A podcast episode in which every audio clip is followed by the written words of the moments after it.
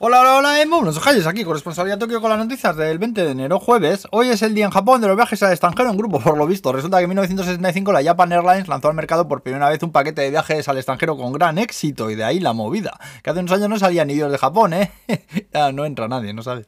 Bueno, seguimos con récords de contagios en el país, se anuncian restricciones, sobre todo en los horarios de los restaurantes. También parece que el Omicron se está cebando mucho con niños menores de 10 años, aunque los críos tienen síntomas leves, son los que lo están, están llevando el virus a las casas. Así que se habla otra vez de clases online hasta que escampe, bien, mi hijo en casa todo el día, bien, Ay, madre mía.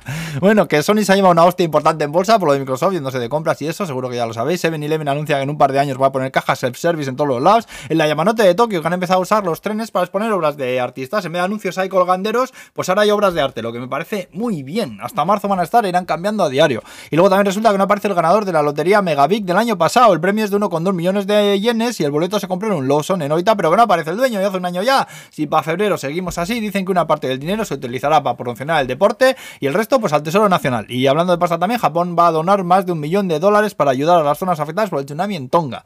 Y luego más cositas, Asahi ha anunciado que va a cambiar la receta de la cerveza Super Dry y tiene a medio Japón acojonado.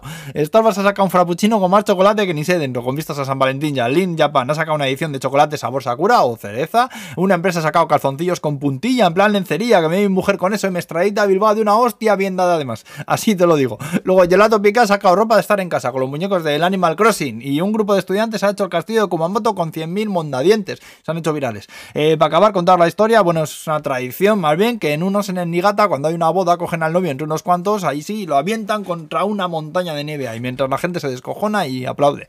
Dicen que es para darles buena suerte con el casamiento, que, que tendrá que ver que se te congelen los huevos con la buena suerte, digo yo, pero bueno, en cualquier caso mola mucho. Ojalá se ponga de moda aventar a la gente así a la mínima excusa, ¿no sabes?